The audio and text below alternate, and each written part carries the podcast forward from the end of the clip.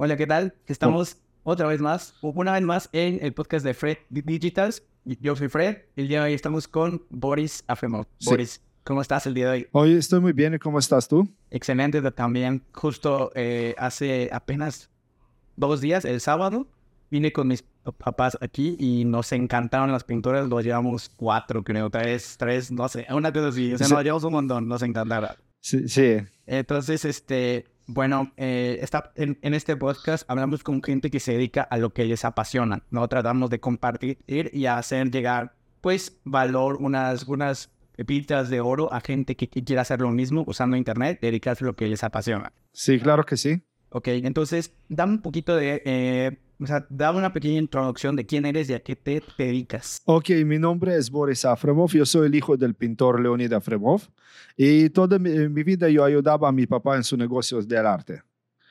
Sí, entonces ah, él después de muchos años de trabajo desarrolló un estudio con muchos estudiantes que hacían copias de sus pinturas y hicimos igual impresiones y después de que él falleció hace tres años, yo agarré el negocio y ahorita yo lo sigo. Ok, sí. excelente. Sí. Este, yo sé y entiendo que eh, tú, o sea, no empezaste como tal trabajando con él, sino que empezaste a trabajar en otras cosas y llegó un momento en el que te decidiste entrar. Uh, sí, mira, toda mi vida yo estaba ayudando en el negocio. Algunas temporadas más, algunas temporadas menos. Uh, cuando yo era adolescente, por ejemplo, yo le ayudaba con, a hacer los marcos, le ayudaba a cargar cosas para exhibiciones y cosas así. Ok. Luego lo, yo le ayudaba a vender, le ayudaba toda la parte de venta en internet del eBay. Él no sabía de existencia de eBay. En 2004 yo lo descubrí porque empecé a comprar cosas en eBay. Y le dije, mi papi, papi, tú tenemos que meter tus cuadros ahí en eBay. Ok, entonces tú, tú fuiste el detonante a que, eh, a, a, que se digitalizara. Así es, en 2004. En 2004, cuando apenas estaba empezando las ventas en línea. Sí, así es. Ok, ok, qué interesante. ¿Y, cómo fue que conectaste ambas ideas de la venta en, línea con el arte? Porque el arte no se vendía en línea. El arte, eh, eh, quizá algunos pintores eh, creen que, tienes que ver el arte para realmente apreciarlo y querer comprarlo. O sea, ¿cómo hiciste, más bien, cómo convenciste a tu papá de vender en línea? Ah, no era mucho de convencerla. Él tenía problemas de vender su trabajo. No, no, no estaba pintor exitoso en esta época. estaba peleando de vender, usaba muchas galerías de arte, exhibiciones. Era un camino duro con poco rendimiento. En eBay, de volada, empezaron en subastas a comprar. Así de volada, desde los primeros que pusimos, todos los fue, todos los compraron. Sí, hasta que llegó un momento que él estaba haciendo cuadros todos los días y los vendía al día siguiente. Wow. Que ya no había nada de cuadros, lo vendimos todo, él, él pintaba, hoy, mañana tomamos fotos y lo publicamos en eBay. Inmediatamente se, vendía. Se vendía en subasta, era en subasta, tenía gente que pelear por la pintura dar apuestas. Por ejemplo, damos, empieza con 50 dólares, luego tú das 55, Berenice va a dar 60, otra persona va a dar 100, otra va a dar 200, a veces no llegaba hasta mil o más. Wow, ok, ok. Entonces, así fue como explotó igual. Sí, sí, sí, así. Eh, empezamos con eBay. Sí, y yo en esta época yo era músico, yo tocaba en una banda de reggae, entonces yo le ayudaba así como medio tiempo. Nada más el parte administrativo de la eBay, eBay computadora, y servicio al cliente.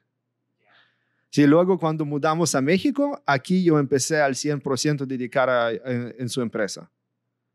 En 2010 mudamos a, en México. Ya, ahorita eh, sé que tú eres manager operations, o sea, en, es como gerente de operaciones. Sí, sí. ¿Cuál es tu, labor actualmente en la empresa? Yo, yo, soy el representante legal de la empresa como gerente general. Ok. Sí. Ya. Yo hago todas las partes administrativas, las partes legales. Sí, yo hago todas las ah, pláticas con los empleados y cosas así. Pero ya no, vamos a decir, no hago mucho porque ya tenemos un equipo bastante grande. Va. Sí. y, esta parte del estudio, ¿cómo fue que, que, pasó de él estar pintando todos los, días y vendiendo este trabajo tan rápido a, a, hacer el estudio? Y... Mira, eh, llegó el momento que él dijo, mira, yo estoy cansado, yo no voy a estar aquí eternamente. Este, y empezamos primero con las impresiones. En Canvas. En Canvas, sí. La impresión tiene una desventaja, la textura. No tiene la textura como la pintura original que tú puedes tocar y sentir. Sí agregamos un poquito a mano la textura, pero no es lo mismo con la, impresión. Entonces mi papá dijo, vamos a hacer copias de mis pinturas. Okay. Y dijo, yo puedo enseñar personas a hacer copias de mi pintura. Yo desarrollé la técnica, es técnica muy estructurada, eh, metódica, entonces yo creo que cualquier persona que sabe pintar puede eh, aprender. Justo mira, estando haciendo una. Sí, este, este es una impresión. Ok. No, ¿Cuál es para ti la diferencia? O sea, para mí, por ejemplo, sí, la, textura y también el que la, la luz, más bien, la textura con la luz no, no, no crea pues esto, todos, estas luces. Este no, no, no, no, no. La, la impresión se ve como foto impresa prácticamente. Lo mismo que te ves en la pantalla, pero en una tela. Sí. Y, y esta es una pintura. Como tal, si tú ves las, texturas. Tú puedes sentir la pintura, tú lo pones en la mano y tú lo sientes. Y, tiene sombras. Cuando pega la luz, ah, las, las pinceladas crean sombras de un lado y así te ves las texturas mejor. Claro, claro, completamente. Y pues bueno, la escalva, yo siento que no transmite la misma, las mismas sensaciones al leerlo. No. No transmite las mismas emociones, no transmite realmente lo que la pintura quiere. Así es. Eh, sin embargo, que es una copia pintada por otra persona, es pintado a mano. Y este pintor invirtió su alma adentro de esta pintura. Entonces esto se siente, cuando se echa a mano es muy diferente, tiene diferente sensación, diferente aplicación, se ve más vivo que una impresión. Entonces mi papá lo quiso tener algo así, no quiso tener impresiones muy ah, opacas. Él dijo, no, no, tenemos que pintar copias. Entonces él empezó, cuando mudamos a Playa del Carmen, él empezó a buscar pintores para enseñar. Y ahorita tenemos equipo de 15 pintores.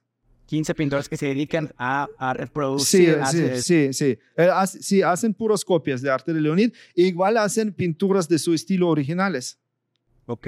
Sí, nosotros igual aceptamos pedidos para portretratos, pinturas de fotos. Si, por ejemplo, quieres pintar ah, un paisaje muy específico de un lugar, un parque, un río, algo así, o por ejemplo, Cañón de Sumideros, la pirámide de Chichen Itza. Mi papá nunca pintaba estos lugares, pero agarramos pedidos ah, de foto. Tú nos das la foto y los pintores lo hacen. Excelente, Coco, con la técnica, sí. con el alma. Sí, con la técnica, sí, con esta técnica, sí. Todo se hace con esta técnica, que es solo espátula y óleo. Ok. ¿Y eh, cómo fue que decidieron ajá, en, comenzar esto, literal, de el, el estudio? Eh, porque muchos pintores igual son un poco celosos de su trabajo, que no quieren que, se reproduzca, quieren que haya uno y sea único, por ejemplo. Mira, el arte es un mundo muy competitivo, hay mucha competencia. Tienes dos maneras de entrar. Una manera de entrar es la manera tradicional, exhibiciones, entrevistas, reconocimientos, tratar de vender muy caro pero poquito, hacer muchos eventos y es desgastante para ah, muchos pintores. Mi papá no fue una persona muy social. A él le gustaba andar más en casa, solito, no le gustaba mucho la fiesta o el relajo del mundo del arte. Sí, esto no le gusta, esta parte no le gustaba. Muchos artistas le gusta la atención, le gusta estar en la fiesta. A mi papá, al contrario, él solo quiso trabajar. Y tampoco le saldría bien vender. Era una persona un poco pesada con su carácter. Entonces, ah, a él le costaba trabajo vender. O le cuento una historia. Una vez, él ah, pintó una pintura para unas personas y e, ellos un día después regresaron a reclamar que algo no le gustó, que esto no le cayó bien, pidieron reembolso. Él le dio el reembolso y en manera demostrativa agarró un cuchillo y cortó todo este cuadro con cuchillo en frente de ellos. ¿Cuál es el, objetivo de hacerles saber que como a ellos no les gustaba, esa pintura iba a dejar de... Sí, sí, algo así, sí, sí, sí. Por eso mi papá no, no fue muy bien con relaciones, vamos a decir, con clientes. Ahí entraba yo y mi hermano. Nosotros siempre hacíamos todas las ventas. Ya. Y, y cómo, bueno, eh, entiendo entonces que su, su carácter, su forma de ser es muy diferente a la de su o papá. Pues, Sí. Pero, ¿cómo influyó en ti el crecer, eh, pues, podríamos decir, una familia rodeada de arte? ¿Qué, ¿Cómo influyó en ti? Ah, como, mira, yo estaba toda mi vida alrededor del arte. Yo estaba participando en sus negocios desde niño chiquito. Yo estaba en sus exhibiciones, yo, ah, él me llevaba a su taller después de escuela. Mi mamá trabajaba, entonces él me llevaba al taller y me quedaba con él ahí haciendo tarea, viendo cómo está trabajando. Y aparte, en, ah, en nuestro mundo moderno, tienes que vender tu contenido. Mi papá tenía buen contenido único que no tienen otros. Y ahí hicimos el trabajo yo y mi hermano a entrar y hacer el mundo saber de este contenido. Ok. ¿Qué, qué, qué? Y, y me dices que no fue difícil, no fue difícil convencer a tu papá de que era necesario exponer su arte a través de, No, de- no. vender su arte. Era través la única ma- manera. So, él solo era uno de los primeros pintores que vendía exclusivo por internet. No, no tuvimos galería de arte, no exhibiciones. Sacamos mucho de sus trabajos de las galerías y lo vendemos en línea. Ya. Y muchos tiempo mi papá ni siquiera quiso trabajar con galerías, los rechazaba.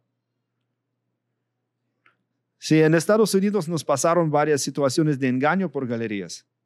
Engaño. Engaño, sí. Por, Como engaño. ah, por ejemplo, ah, tú dejas ahí en concesión el cuadro.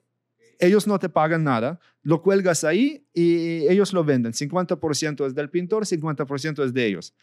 Ellos lo vendían en 10 mil dólares, a nosotros decían que vendían en mil y daban solo 500. Ah, ok. Esto pasaba mucho. ¿Y, y, y crees que, o sabes que sigue pasando esto? Sí, sí, sí, mucho, mucho, mucho. Ellos venden en un precio, le dicen que venden en otro. Tú puedes tener un precio de tag exhibido, por ejemplo, dos mil dólares. Ellos te van a decir, sabes que tuvimos que rebajar, lo vendimos en mil, pero realmente lo vendieron en dos mil. Ya. Y nada más para beneficio de, de ellos, ¿no? Así es, para sacar más ganancia. Es todo.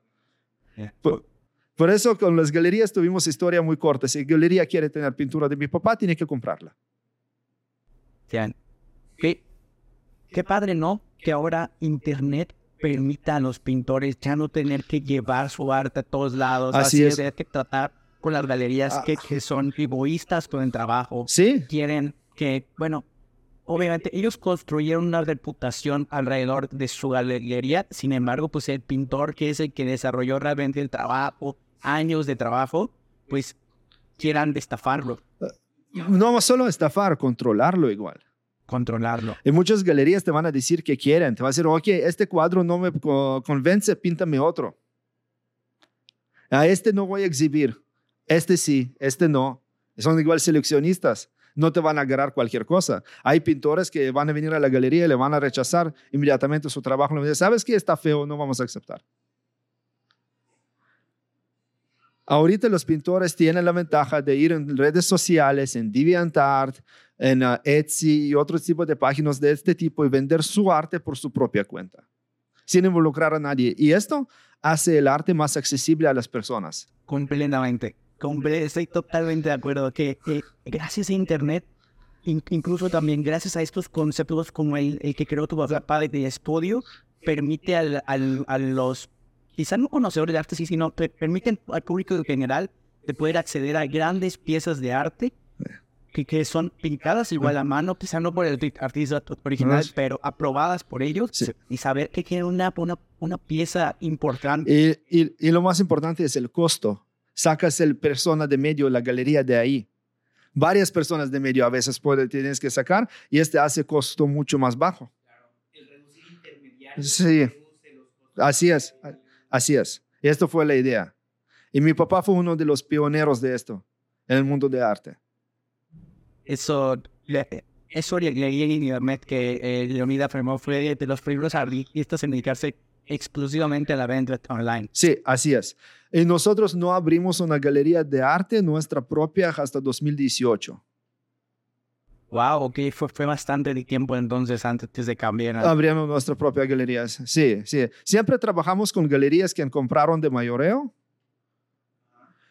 ah, pero nuestra propia galería hasta 2018 llegó un punto que la venta de línea agarró su límite. Uh, llega mucha competencia. Ya no tú eres el único pintor o son pocos pintores, ya son miles, millones de pintores en todos lados. Y ya tú abriste el camino para millones y millones de pintores a venir al mismo rumbo, en las mismas páginas, las mismas redes sociales. Esto crea mucha competencia, ya te compran mucho menos. Y ahí viene otro asunto. No a todos les gusta comprar en Internet. Hasta ahorita tenemos un cierto porcentaje de personas que le gusta comprar físicamente, que le gusta tocar, le gusta sentir, le, gusta verlo en persona. Hay mucha gente que prefiere comprar el arte en esta manera. En Internet tú estás prácticamente estás comprando foto bonita. Tú puedes tomar una foto del cuadro, agregar un poquito de contraste, agregar un poquito de luz, manipularlo un poquito de Photoshop y se va a ver muy brilloso, muy vívido. En la vida real, en tu ojo, no es así. Sí, la, la pantalla engaña un poco en este asunto. Ya, sí, sí. Y, pues igual, bueno, eh, eh, eso mismo que, que eh, al hacer pues este estudio abrió las puertas a que la gente pudiera tener un, una pintura prácticamente original, ¿no? Sí, así es. Y, poderla tener pintada a mano en a su mano. casa. Lo más importante que es pintando a mano, que tiene la, la textura como el original. Ok, sí. Oye, y hablando de, de, esta digitalización del arte, ¿cuál ha sido o cuáles han sido los mayores desafíos que han tenido en su, en su, en su etapa de, de de venta en, línea? ¿Cuáles han sido los desafíos más grandes? Desafíos más grandes, evitar daños en los envíos. Es uno, llegamos de envíos dañados siempre. Este siempre fue un desafío para nosotros. Uh, hacer bien la foto para que sea, la foto se ve lo más cercano al cómo se ve la vida real, la pintura. tú, tú, lo veas con tus ojos es una manera, luego en la pantalla se ve diferente. Claro. Eh, eh, tienes que hacer la foto en tan manera que se ve igualita como en la pantalla que está en la vida real. Es difícil. Sí. Es muy difícil tomar esta foto. Mi papá desarrolló una técnica para tomar fotos para que se ven lo más reales posibles. No usar luz artificial. Usar luz del sol. Solo luz del sol, con un reflector de un lado Ok, una pantalla reflectora. Sí, sí, sí, sí, de un lado. Y solo cuando está nublado. Ok, ok. Cuando, no hay, cuando está nublado. Y en Playa del Carmen era muy fácil porque tenemos mucha lluvia. Entonces él siempre elegía, ahí, ahí vienen los nubes, ahí están los nubes, va a sacar su tripié, su cámara, y yo le ayudaba con esto y va a tomar fotos. A veces va a pintar una pintura y varias semanas no tomar fotos hasta que llegue este día de nubes. Ya hablando sí, un poquito igual de, eh, anécdotas, experiencias, ¿cuál es la anécdota más representativa, la que más recuerdas de tu, de, de, tu papá? Ah, anécdota de mi papá. Ah, cuando lo, empezaron a reconocer gente en la calle. Ok. Sí, sí, sí. Cuando él, este, caminamos en la Quinta Avenida en Playa del Carmen, nos rodearon varias personas. es Leonida Fremov, es Leonida Fremov. Empezaron a darle la mano. Este, y mi papá no le gusta esto. Ok. Eh, ok, no le gustaba para no, nada. No, no, no, no, no. Yo tenía que rechazar a estas personas, alejarlos y seguir en otro camino. Ok. A mi papá no le gustaba este. Él evitaba a los periodistas, no quiso hablar con nadie con ningún periodista, ninguna entrevista. Casi no existen eh, entrevistas con él en línea. Ya. Muy poco. Él nunca gustaba hablar con la gente. ¿Dirías que era un artista un poco excéntrico? Excéntrico, sí. Excéntrico, sí. Sí, era excéntrico, sí. Tiene, estaba en su mundo. Ok. Ok, ya. Sí, sí. A ver. Um, ok.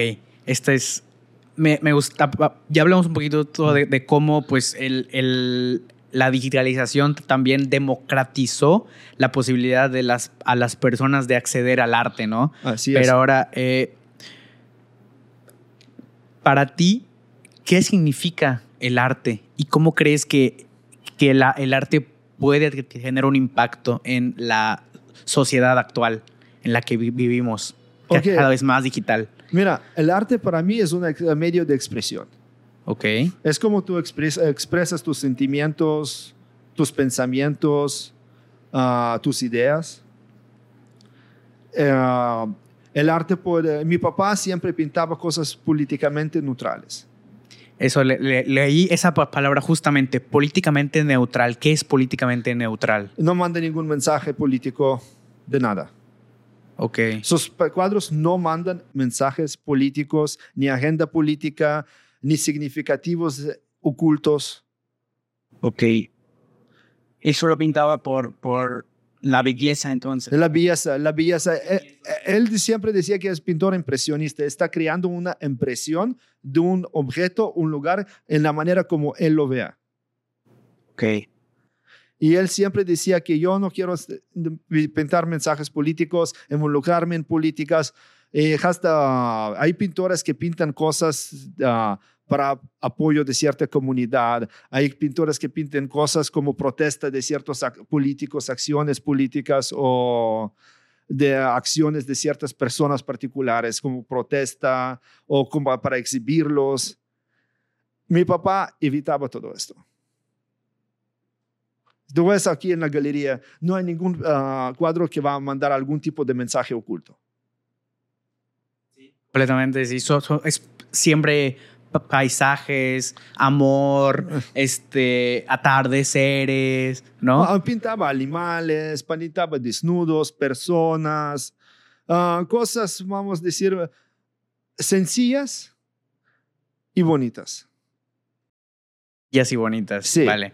Hay, hay, hay una pintura específicamente que, que de hecho eh, nosotros compramos. eh, Sí. ese es canvas con, con, con pi- pintura eh, al óleo y es de la pintura. Ahora te te voy a decir cuál es el nombre. La pintura se llama Storm That Never Ends. La, La tor- tormenta que nunca acaba. Sí, la tormenta que nunca acaba, sí. Y esa, dirías que la pintó en un momento en el que estaba enojado, caótico, o sea, que, él lo ¿cómo pintó- era? Él lo pintó cuando estuvimos viviendo en Florida. En este momento había una tormenta, como un ciclón. Y habían unas dos semanas con muy mal tiempo. Entonces él pintó durante este periodo la pintura y así lo nombró porque no acababa el mal tiempo. La fotografía mental o la imagen de esta pintura, tomó una foto y de ahí la pintó o, o simplemente se, se lo imaginó. No, mi papá siempre tenía tarea. Él siempre venía preparado. Él ah, usaba fotos de lugares reales. Él nunca pintaba de la cabeza. Ok. Él eh, te explico cómo, por ejemplo, ahí tenemos una pintura de la the Golden Gate Bridge. ¿Cómo él lo pintó? Él agarró un proyector, proyectó una foto de Golden Gate Bridge a la tela en un cuarto oscuro, agarró una lápiz y la arrastró así con una lápiz. Y ya tenía el rastro de todo el puente, así la composición, y ya encima pintó con los colores. Así trabajaba él. A veces agarraba pedazo de un foto, pedazo de otra foto, pero siempre trabajaba con fotos y una regla y un proyector. Él no llegaba al surrealismo nunca. Todos sus cuadros cumplen con las leyes de la naturaleza.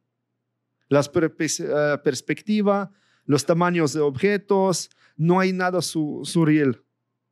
Surreal, nada, nada. Nada abstracto, nada surreal. Eh, Por eso se llama impresionismo. Impresión sí, de la vida real sin ah, distorsionar las leyes de naturaleza. Como Salvador Dalí, por ejemplo, es surrealista. Como el reloj que derrite y cosas así. ¿Cuál es o cuál dirías que es el mayor aprendizaje que te ha dejado el, o, o no, que te dejó tu, tu papá? Mayor aprendizaje, Sí. dedicación y trabajo duro. Mi papá tenía muchos fracasos en su vida, pero nunca rindió. Nunca, nunca rindió. Siempre se trataba de seguir adelante y seguir con lo suyo. Él ah, tenía tiempos muy malos cuando que llegaba el momento que vamos, vamos a dejar de pintar y voy a conseguir cualquier trabajo para ganar el pan. Pero en estos momentos él siempre dije, no, no, no lo voy a hacer. Voy a tratar en otra manera vender mi arte, en otra, eh, encontrar otro camino. Él, nunca, él trabajaba muy duro, ocho horas al día, seis días a la semana. Ok, entonces él o sea, lo, veía como un trabajo realmente. Él tenía sus horarios de trabajo. Así es. Trabajaba diariamente, muy, disciplinado, entonces mucha disciplina, mucho trabajo. Trabajaba siempre de 9 a 6, con una hora de comida. Eh, a las 6 normalmente, seis y media terminaba su último cuadro y iba a descansar. Y trabajaba en la casa. Ya. ¿Como cuántos cuadros hacía el día? Había épocas hasta tres o cuatro. Cuatro. Depende del tamaño. Cuando él era en buena salud, él podría pintar uno muy grande al día o dos medianos al día. O como tres, cuatro chiquitos. Entonces, él era un artista muy prolífico, tenía muchísimas, muchísimas obras. Sí, muchísimas. Él pintó más de 10.000 obras desde 1996. 10.000 obras. es lo que tengo contado. Ok. no todo tenemos fotos digitales. Ok, únicamente las que tienes fotos digitales, 10 mil. Un poco más de 10 mil, del 96 a 2019. Wow, qué, qué, qué enorme cantidad de, de, cuadros, wow. O sea, 10 mil horas. Es muchísimo. Sí. Y bueno, no todas eran diferentes, ¿o sí? Ah, él muchas veces pintaba el mismo composición en varias versiones. Ah, le explico por qué él lo hacía. En 96 a 2000 las cámaras digitales no eran muy buenas. Entonces, tenemos, él tomaba fotos digitales o fotos normales en ah, cinta de todas sus obras, pero cuando llegaba el momento de imprimirlas en un plotter, no salían bien. Entonces, él repetía el cuadro otra vez para tomar el foto digital. Entonces, como ya la había vendido, tenía que volver a hacerlo para volver a tomar la foto. Sí, cada vez que salían nuevas cámaras, nuevas tecnologías de fotos digitales, muchos cuadros se repetía otra vez. A veces en otras medidas o con un poquito más detalle. Normalmente cada, vez que él repetía el cuadro, él gastaba más tiempo pintándolo para ser más detallado, para que sea más detallado del anterior. Y si tú puedes ver en la página la evolución de esos cuadros. Tú puedes ver, por ejemplo, pones el nombre Rain Princess, de una princesa de lluvia, y te van a salir tres versiones una versión de 2004, otra versión de 2009 y otra de 2013. Y cada una va a ser más detallada que la anterior. Oye, y, las pinturas originales, bueno, hay, hay gente que pues tiene las pinturas originales de los, los inicios, ¿no? Sí, sí, sí. sí. Una pintura original aproximadamente en cuánto está valuada o, algunas de alguna la más representativa o algunas de las más representativas. Ah, mira, a nosotros ya subimos los precios de originales al cielo. Voy a ser sincero, no tenemos muchas ganas de venderlos. Entonces pusimos precios muy altos. Vamos a decir 50 mil dólares por arriba. Y como uno o dos al año nos compran. Eh, pero las pinturas que ya vendimos antes, la gente que son dueños de estas pinturas lo venden promedio de 3 mil a 7 mil dólares. Ok, ok. ¿Y ustedes alguna vez han pensado en recomprar las pinturas? Sí. Lo, han hecho. Ya lo hicimos, sí. Lo compramos de, vuelta de galerías de arte. ¿Y cuál es el objetivo de recomprarlas? Ah, para tenerlas aquí con nosotros. Ok. Eh, no, me, eh, llamemos que eh, reducir la oferta tal igual de pinturas que están. No reducir la oferta, no, para tener aquí para nosotros, para que nosotros tenemos estos cuadros, no lo vendemos, yo le voy a dar estos cuadros a mi hijo, mi hijo a su hijo, etc. Ok, quieren mantenerlas entonces eh, en familia. Así es, sí, hay no, todo, no todos los originales están a la venta. Lo que está a la venta está publicado en la página. Hay mucho más que no está publicado, porque no queremos venderlas. Esta pintura, mi papá lo pintó en 2006, el original. Ok. Y aquí lo que... Ah, sí, vamos a ver, sí, para que sea. Disfruto de todas las estaciones del año. Estoy en tantos lugares a la vez. ¿Fue mi, celular? Ah, fue tu... Ah, Siri. Siri está hablando. Así se te ve. Ándale. Ok, lo voy a mover el micrófono aquí a un ladito. Así, así, así, ándale.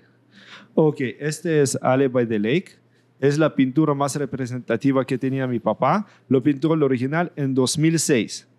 El original vendió en subasta en varias miles de dólares Ujú. y luego todo el mundo quiso este cuadro. Ya. Luego, cuando empezamos a vender la impresión, este fue el más vendido de todos los tiempos. ¿Por mucho? Por muchos hasta ahorita. Hasta ahora. Sí, Ah, sí, sí, ven- sigue ah, vendiendo muchísimo. Vendimos más de 40 mil copias de esta pintura. ¡Wow! 40 mil copias. Impresiones, sí. Imp- ah, im- impresiones. Impresiones y copias, sí. y aún lo, a- aún lo hacen en, Sí, en el nos- estudio. eh, sí, nos piden varias por semana. Ya. Este es ya lo vendemos económico porque es ya edición abierta, hay miles. Por eso Ya. lo vendemos más barato que otros. Ya. Porque na- es- na- Ya no es único, ya es como producto masivo, vamos a decir. Ya. Ok, ok. Y, y sí, y lo que pintó aquí mi papá es él con mi mamá. Ok. Y ellos cuando eran jóvenes salían a citas en un parque por un lago. Ok. Y este es lo que pintó mi papá, su cita con mi mamá. Va. Ah, ok, ok. Y bueno, es como la, la mitad. O sea, se, se, se siente que, que es otoño. Sí, pero se ve frío de- del otro, otro lado. O sea, hay como una división muy, muy marcada. ¿no? Eh, este De- es otoño, este supuestamente debe ser noviembre en. Rusia. En Rusia. Noviembre en Rusia, sí. ¿En qué es? Este Ciudad. Es ciudad Vitebsk, ahorita es República de Bielorrusia. Antes era USSR, eh, URSS. Ok. Ahorita es Bielorrusia. Bielorrusia. Sí, Ok. sí.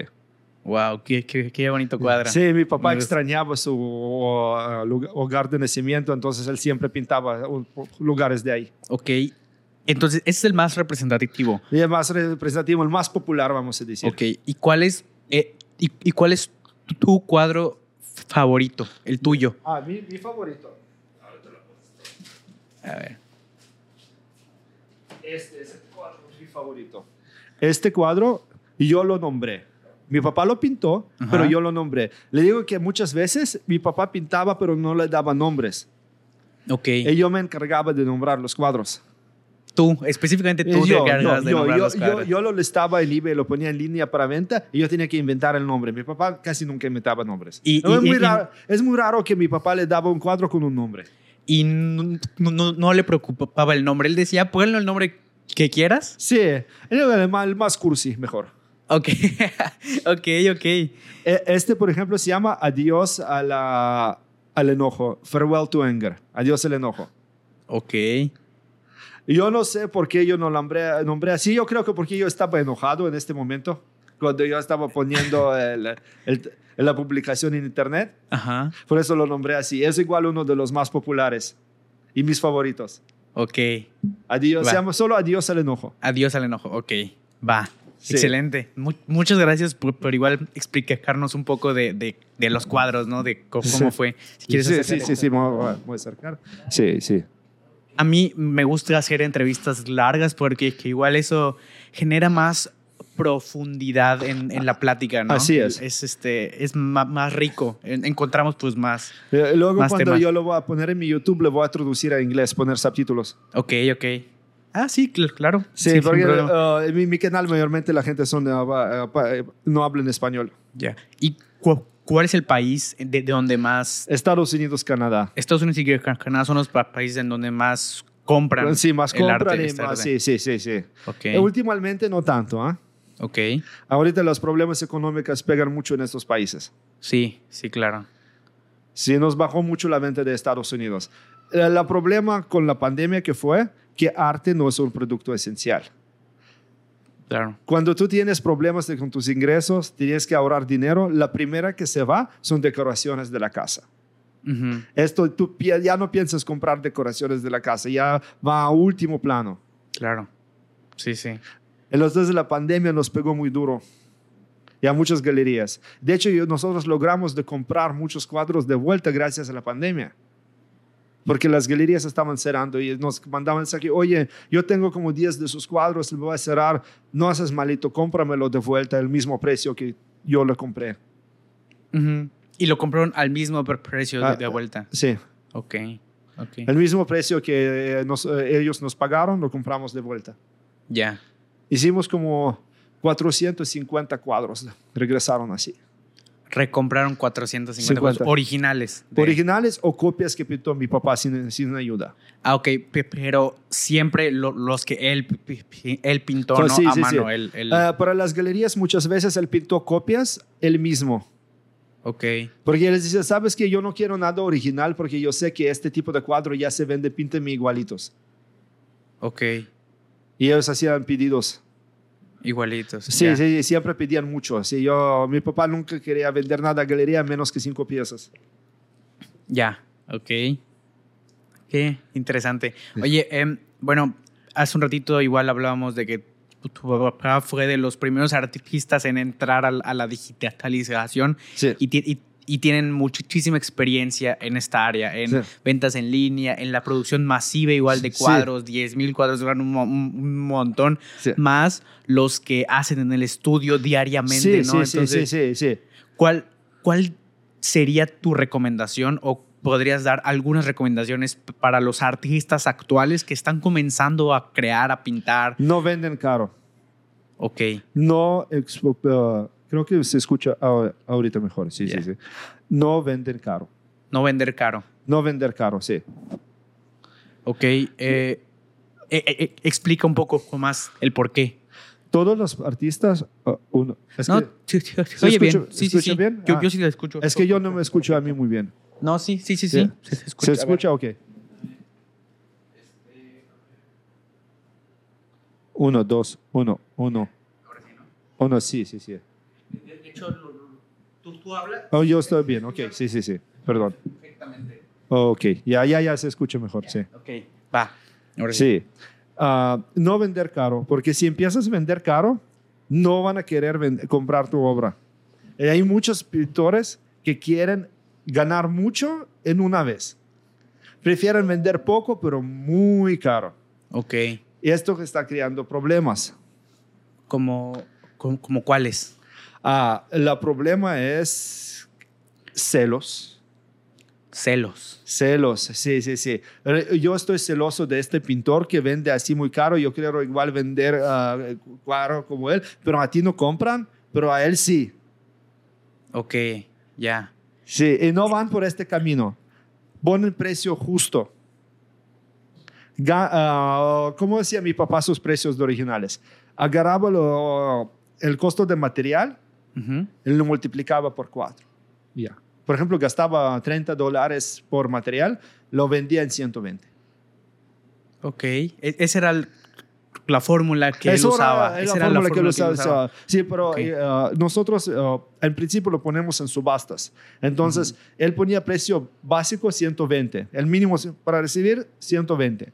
Y Ok. luego podría llegar hasta miles en subastas, si Claro. mucha gente lo quiere. Sí, sí. Ahorita las subastas ya no sirven.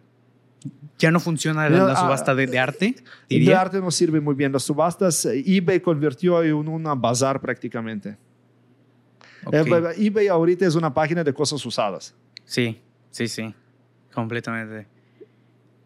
Y, sí, eh, y dejamos vender en eBay en 2009. Y ahora ve- venden hasta en. Amazon ahora, ¿verdad? Estamos en Amazon, estamos en Etsy, pero la principal es nuestra pa- propia página. Ok. Y, y- y en ese ámbito de las ventas, ¿tú recomendarías esas? Eh, Amazon, Etsy y, y hacer una página propia para un artista que eh, está comenzando. Uno artista que se comienza, yo recomiendo ir primero con Etsy que Amazon. Amazon tiene demasiado cosas. Demasiado. Ok, Tu, pie, tú vas a ser una aguja que se pierde en millones de agujas. ya. Hacer tu propia página y promover redes sociales. Y afortunadamente ahorita redes sociales no sirven gratis. Ahorita, antes tú podrías mover posts y contenido que vean mucha gente sin invertir dinero. Orgánicamente. Orgánicamente, ya se acabó este tiempo. Ya. Ahorita solo si haces un boost o si te ah, compras publicidad, mm, si no inviertes dinero, no va a servir. Mi recomendación, vender varios cuadros, agarrar este fondo para publicidad en línea. Cuando haces post, le pones boost para que lo vean más gente. Ya. Yo, sabes, a- a- bueno, a mí, ¿qué se se me ocurre? Se me ocurre que eh, podrías, ajá, poner las pu- publicaciones, obviamente vender ba- ba- barato y ver cuál es el tipo de cuadros que más funciona y a ese le das el boost. Así ¿no? es, así, así lo hacemos, hicimos nosotros. A- a- así funcionan. Así funciona, sí. Ya, Ok. ya redes sociales orgánicamente nos sirven ya desde 2014. Así, de esa manera. Hasta de pa- esta manera, para sí, vender. sí. Ok. Eh, Sí, es solo culpar a Facebook. Sí, es culpa de, Eh, de, de- de Mark. de- que- sí, sí, al final lo que ellos quieren es atraer di- di- dinero, no generar di- dinero. Entonces, ellos generan dinero a través de la publicidad en, Sí. en su página. Entonces, Sí. esta es la manera. Ok. Es ok. que lo- yo, yo tengo 380 mil seguidores en Facebook. Ujú. Yo pongo un post sin poner boost, lo, lo van a ver como 2 mil de mis seguidores nada más. Menos del, o sea, el punto 8%, men- Así menos es. del 1%. Así es, así es. Ya. ¿Y YouTube? ¿Cómo te, te funciona YouTube pa- para promover el En arte? YouTube mejor. YouTube yo hago diferentes videos con, ah, con los cuadros, hago rifas, videos en vivo. En YouTube es más orgánico. Ujú. YouTube si, tiene, si te cliquean muchos likes, ya promueve mejor el video. Cada like te da otros 10 visitas y 10 vistas. Wow, ok. ¿No, ¿No sabías esto? Así, ah, en esa Es proporción, no, Cada, no lo sabía. Cada like es 10 visitas, eh, 10 vistas más. Ok, ok. Es 10 personas adicionales que van a ver tu video, cada like. Ya. Qué buen, bu- Pero buen tip. Es muy Buen importante cuando lo van a ver este video en YouTube, cliquean muchos likes. De- Denle muchos likes, muchos entonces, al- likes. Al, video de YouTube. Eso no- nos va a ayudar a llegar a más gente. Sí, así es. Ok, Cada ok. vez like que tú tienes es más gente que lo vean. Ok. Igual en Instagram es lo mismo. 10 dirías tú. Es no sé mi- si bueno, 10, pero cada like te aumenta. Sí, claro, aum- aumenta. Eh, Yo conozco la, viralidad. fórmula de YouTube. eh. Ya. Igual en, en experiencia, ¿no? La, la- la has obtenido. Por, por la experiencia. No, de no, no, estar YouTube es, es una información abierta que tiene ¿Ah, sí? YouTube. Sí. Wow, eso no lo sabía. Todos sus algoritmos están abiertos al público, lo puedes ver. Cada like es 10 visit- eh, vistas. Ah, no sabía. Ok. Ellos bueno, lo qué, dicen. qué bu- buen tip. Buen tip. Sí. O- ok. Am, ahora, eh, me- gustaría preguntarte, eh, ¿cómo ves el futuro del arte y de los negocios digitales en los próximos 10 años? Yo creo que va a mover mucho con el NFT. NFT. Me encanta, estoy ah, me encanta, sí, NF NFTs. Eh. Pa- para los que no, no saben qué, qué es un NFT, es, es un non-fungible token o token no fungible, que es básicamente la autenticación de una imagen en línea a través de la blockchain. Entonces, no puedes copiar una imagen que es un NFT porque las imágenes que son NFT están registradas en la blockchain y se sabe quién la posee, en dónde está e incluso cuánto se ha pagado por ella a lo largo del Eh, tiempo. sí, es como criptomoneda, básicamente. Son cripto, es, es la cripto Sí. aplicada a- al- al arte. Sí, nosotros movemos a los NFT a través de ah, hacer cosas con las pinturas de mi papá, hacerlas como respirar, mover como pequeños GIFs. Ok, entonces ya trabajan en Eh, NFT sí, sí, sí, ustedes. sí, ya estamos trabajando en NFT, sí. Y entonces a través de su, de su página se pu- puede comprar el arte de Elonit en Ah, NFT no, o no? no, no, no, solo en OpenSea. Únicamente en sí, y- Sí. Y, y lo de- tienen publicado ahorita. Tenemos poquitos, sí, sí, no mucho. ¿En, E, en cuánto se vende ahorita un, un, un NFT de Ah, ustedes? Nos daban como unos 15 us- uh, Ethereum, ¿se llama este? Ethereum. Ethereum, como 15. Qui- qui- 15 Ethereums. Sí, daban. 15 Ethereums es, es bastante. 15 Ethereums es bastante. Está, ahorita el Ethereum está en, tre- en 2.700. Vamos a redondear a 2.500 dólares. 15 Ethereum serían No, aproximadamente. perdón, 0.15. Ah, 0.15. A- Aún así, pues es. Es este, 0.15. 0.15, ok. Sí, sí, sí. Aún así son Mm. eh, 250, como 300, como 300 dólares. Por uno, sí. Por No, uno, no vendimos sí. muchos porque no podemos meter fotos originales ahí. Por uno, ¿Cómo? solo, el NFT requiere que es único. Sí. El, ori- el originales tienen muchas copias, muchas impresiones. Ya. Ya no son piezas únicas. Ok. Al NFT metemos, cuando, por ejemplo, aquí tenemos un Torre Eiffel, y va a ser un GIF. Torre Eiffel mueve, mueve a la derecha, Torre Eiffel mueve a la izquierda y cambian un poquito los lucecitos. Ya. Así lo vamos a meter en NFT. Ok, ya. Sí. Eso son la- las últimas tre- tareas, pre- pre- preguntas, los últimos tres Sí, sí, temas sí, que sí. platicamos, ¿verdad? Sí, sí, problema. Este, ahí va. Ahora, eh, ¿y ¿qué opinas de esta estrategia de NFTs para artistas en los que un artista como Le- Leonid ya reconocido divide la obra en muchas pequeñas pa- partes, una obra original, y luego se venden esas pa- partes para da- darle la propiedad a muchas personas. Sí. Entonces, conforme el arte original en físico aumenta de valor, esas pe- pequeñas partes igual aumentan de, de valor. eh, si, si quieres vender muy bien NFT, toma foto del original, destrúelo. Hace video como tú lo destruiste y lo metes solo en NFT. Y Así te van a pagar mucho dinero en el NFT. más. ¿Y por qué crees que sea necesario destruirlo y no mantenerlo, pues, el, el, el, el digital y el físico como si fueran dos partes de Eh, una este, misma obra? Normalmente cuando la obra existe en físico y en el digital, en NFT le da menos valor.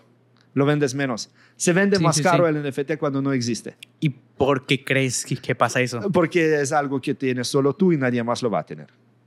El NFT tú lo compras, tú lo tienes, nadie más lo tiene, Na- tiene- le tiene. El original está destruido, nadie más lo tiene. Ya. Es solo tuyo. Entonces es únicamente el sentir que solo una persona en el mundo lo, lo y tiene. yo solo lo tengo, Solo- solo, yo, nadie más lo tiene. te- Este me hace sentir especial. Ya. Ese es el chiste de NFT. Sí, sí. ¿Y, y crees o igual eh, recomendarías a nuevos artistas que se metan de lleno en el mundo de, de NFTs? No, yo recomendaría que se hace los dos. Al hace, mismo tiempo. hace contenido para NFT que no va a perjudicar tu contenido normal. Como nosotros hacemos, agarra tu pintura, manipúlala en Photoshop, algo, hace algo especial con esta, lo pones como NFT y el original lo tienes por- y es diferente al NFT. Vamos a decir, el NFT está basado en el original y no representa el original. Ok. Ok. Interesante, interesante. Wow, estoy ap- aprendiendo muchísimo co- como de este, esta manera de pensar en el arte, por- porque Sí. a fin de cuentas el arte igual es un negocio. Sí, sí, ¿no? sí. El arte es un negocio. Sí, NFT es el futuro. Pero en todos modos, tú vas a querer un cuadro en tu muro en tu casa. Completamente. Sí, sí. Eh, un NFT en la pantalla no, o no puedes colgar en tu muro. Sí puedes, lo ponerlo en tu tele o algo así, pero no es lo mismo. Sí. Entonces, ¿cuál crees que es el valor del NFT? ¿Cuál crees que, que es la verdadera funcionalidad si no la puedes de tenerlo co- co- como, una Como que- inversión? Inversión de criptomoneda. Es prácticamente una criptomoneda única, un tipo de criptomoneda. Ok, Criptomoneda que está conectada a un contenido digital. ok. En mi opinión es lo que es. Ya.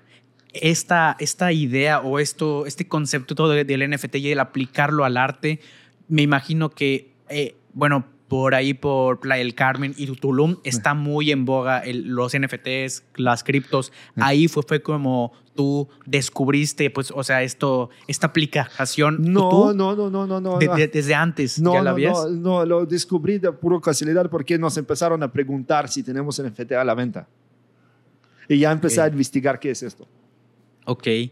Y tu papá ya sabía, o sea, cuando tu, tu papá aún vi- vivía, empezaron a hacer los NFTs. No, es después, después de la pandemia, como en 2021. Ok, ok, ya. Y ahí tú, tú ahí tú co- comenzaste a hacer los NFTs. Sí, yo tengo una venta. persona persona que nos ayuda con esto, pero ahí empezamos. Ah, lo- ¿Cómo lo empezamos? Los descubrimos que alguien en OpenSea vendía NFTs falsos. Descargaba imágenes de mi página, los chiquitos, y lo vendía en OpenSea. Ya. Y las bajaron su cuenta varias veces. Ajá, Y así nos dice, ¿sabes qué? Si alguien lo hace, tenemos que hacer nosotros. claro, claro. Es otro tema que yo voy a levantar, es los derechos de autor, el robo de contenido digital. Nosotros fuimos mucho, uh, víctimas fuertes de piratería, Así. sí, especialmente por parte de chinos. En Alibaba, descargaban mis fotos de mi página y los metían en AliExpress, en Alibaba, y vendían copias feas o impresiones de mala calidad. Mm, Con popularidad viene igual la piratería. Esto cualquier artista popular lo, lo sabe. ya. Y no solo Y- artistas, igual hay músicos. Y di- dirías que la piratería, entonces, como viene con la popularidad, es un poco como, pues, admiración. O sea, dices, bueno, Sí, es como Como un efecto lateral de la popularidad. Ya. Na- nadie se salva de la piratería. No, na- nadie se salva, artista. pero tú tienes que trabajar mucho para evitar, para bajar los contenidos falsos del Internet. Yo tengo una persona que todo el día lo que hace, ocho horas al día, es buscar estos contenidos no autorizados, reportarlos y bajarlos. Solo en Amazon, en el último año, bajamos más de 30 mil listados. Wow. Ok, entonces ustedes están bien, bien eh, fuertes con el tema antipiratería. Sí, porque nosotros eh, eh, perdimos mucho dinero. Claro. Eh, cualquier imagen, entonces, cu- cualquier reproducción que no hagan ustedes, aunque sea en Canva, aunque sea en, fo- en Es fotografía, piratería. es piratería. Si no lo compraste de afremov.com, aquí de la galería o nuestras cuentas de Amazon o Etsy, lo más probable o es revendedor que compró de nosotros y revende o piratería. Si es muy barato, lo más probable es piratería. Ok. ¿Y, y qué pasa con los revendedores? ¿Cómo, cómo funciona? O sea, ¿los dejan revender o...? Mira, yo no puedo controlar cómo persona eh, dispone de su propiedad. Estas personas nos compran estas pinturas en la página y luego lo venden. Hay gente que hace negocios así, que tienen sus cuentas de Amazon. Por ejemplo, al me tengo una promoción en la página 3x2 y me compraron tres cuadros y luego revende por, unidad en su página de Amazon o otra cualquier página. Ya. Eh, pe- pero eso es legal. Es Eso sí- legal. Sí, es no, no. legal. No, sí, no no, no. Sí, sí, sí. es Nada más que lo- lo- muchas veces lo venden más caro que yo lo vendo en mi página. Mm, Ya, ya, ya. Entonces, mm, mejor vayan a la pá- página Sí, oficial igual y si compren. sí, sí, sí. ¿no? Igual si van a ir a una galería de arte afuera de Mérida o Playa del Carmen, ahí lo más probable es de un, que los compraron a nosotros. Ok, ya. Po- Porque sus cuadros traen un certificado igual sí, de sí, sí, sí. Tiene el certificado de autenticidad, ah, tiene el nombre del ah, propietario en el certificado. Ujú. Y si era eh, de revendedor, lo más probable, a la cámara, Sí, así lo, sí, sí se ve, sí, sí, sí, se sí. ve. Aquí bien. está, tiene el owner. Y Owner. lo escribimos, aquí tiene vacío porque en la galería lo escribimos a mano. Ok, No sabemos quién lo va a comprar.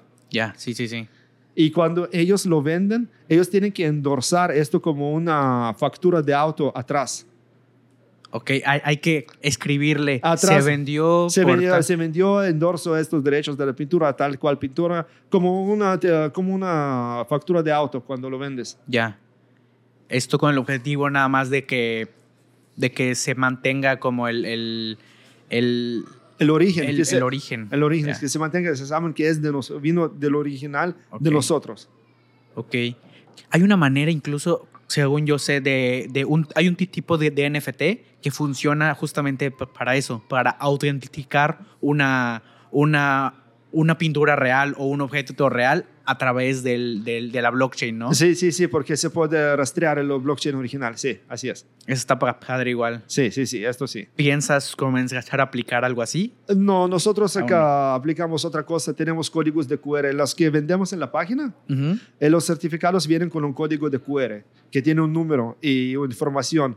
Y los escaneas el código, lo manda a nuestra página y te saca toda la información de esta pintura. Ya. Como, como aquí las facturas mexicanas, agarras el código QR, lo escaneas, en la página del SAT te sale toda la información de quién lo emitió, quién lo recibió, que es factura ah, nor- normal, por decir. Sí, lo sí. mismo hacemos nosotros, con un código de QR. Ok, ya. Excelente, excelente. Bueno, pa- para ir finalizando, sí. una de, la- de las últimas pre- preguntas. eh, ¿Cuál es el peor consejo que te han dado en el mundo del arte y de los negocios? Ah, peor consejo, El peor consejo que alguien te ha dado, quien sea. invertir mucho dinero en publicidad en redes sociales. Es un mal consejo, Ma- dirías. mal consejo, sí. ¿Por, por qué? Ex- Explícame un, un poco más. Porque publicidad pagada en redes sociales ya no sirve. Por su abundancia, es mucho publicidad en redes sociales. Tanto publicidad en redes sociales que los usuarios se pierden en esta publicidad y lo ignoran. Ok. E- Ex- ese era un buen consejo antes, pero Antes. ahora es un mal consejo. Es un mal consejo ahorita. Sí, invertir mucho dinero en... Puedes invertir dinero en publicidad en redes sociales, pero no mucho. Por, por ejemplo, nosotros hicimos publicidad en eh, Facebook Ujú. y ah, tenemos un presupuesto, vamos a decir, de 10 mil pesos por día para publicidad. Ujú. Y este genera cierta cantidad de ventas. Luego, si empiezas, inviertas 50 mil pesos diario en el mismo publicidad, te lo va a comer Facebook, se lo va a aceptar, pero los resultados vas a- no vas a vender cinco veces más, vas a vender como 1.5 veces más. Ya. Hay cierto balance en la publicidad de redes socia- sociales. Si empiezas a invertir mucho dinero, no te va a dar los mismos resultados como una cantidad óptimo. Es porque son muchos. Ya. Es tanto publicidad que cuando eh, tú pones mucha publicidad, tú estás en las caras de las personas siempre, siempre, siempre. Ya, te, ya empiezas a molestar a la gente, te ignoran, te bajan, te ponen en Facebook que oculta esta publicidad. Ya. No me lo muestres más. Ya. Y luego, ¿qué pasa? Que son tantas, us- son misma cantidad de usuarios, entonces las mismas personas van a ver tu publicidad siempre. Eh, Por un punto sí va a servir, algún día van a acordar, van a comprar, pero en corto plazo no va a dar rendimiento. Ok. Ya. Ah, Excelente. sí, en la pandemia vimos este cambio. Sí, sí.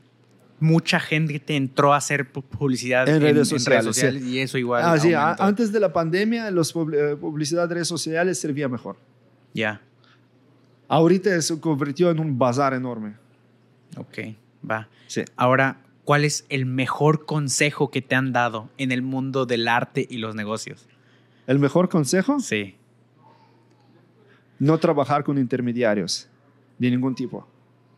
Hacerlo todo por mi cuenta. Ok. Encontrar la manera de hacerlo todo. Todo, por tu por tu cuenta. Lo más que tú puedas hacer, puedes hacer tú, mejor. Contratas menos gente para hacer cosas para ti. Ok. Especialmente cuando es relacionada a las ventas y la publicidad y etcétera. Ok.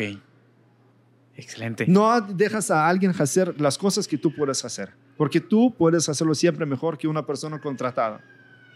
Ok. Lo- obviamente una pe- persona contratada, llamemos de fuera, ¿no? Algo completamente externo a tu empresa. Sí. Ok.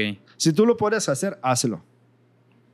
Y no, lo, eh, lo, I mean, ahí viene un asunto que uh, cuando tú eres solo, un pintor principiante, tú vas a tener el tiempo de hacer muchas cosas solo. Cuando ya crece tu negocio, tienes que dirigir, tienes que ya contratar empleados y es entendible. Pero para un principiante que empieza, hace lo más que puedes por tu, por tu propia cuenta. Vale. Excelente. Bueno, Sí. oye, eh, Boris, muchísimas gracias por el tiempo, muchísimas gracias por la entrevista. Te Te agradezco. No, muchas gracias a ustedes. Aprendí un montón y creo que la gente que ve este video, los artistas que ven este, este video, igual les va a funcionar pa- para ellos poder de- dedicarse a su arte. Sí, así ¿No? es. Sí, sí, sí. Es, es muy importante que los, uh, los artistas conocen que tienes muchas herramientas y tienes que trabajarlos tú solo. Muchos pintores quieren contratar a un manager que le maneja todo de ellos y ellos no hacen nada, se dedican solo a pintar. Eh, tienes un, pro- un por ciento o menos para éxito de esta manera. Cuando tú te sientes en tu trasero y trabajas duro, es cuando tú tienes más chance para éxito. Ok. Ok. Sí. Bueno, e- ese es el momento pa- Sí. para ir acabando la, Sí. la entrevista, que, que digas las tus redes so- sociales, cómo podemos encontrarte Ok, y eh, todo mira, lo que eh, necesites. eh, en Facebook tenemos varias páginas. Tenemos una página que se llama Afremov Mérida para solo la galería en Mérida. Y tenemos otra que se llama afremov.com en Facebook, es para la página en internet.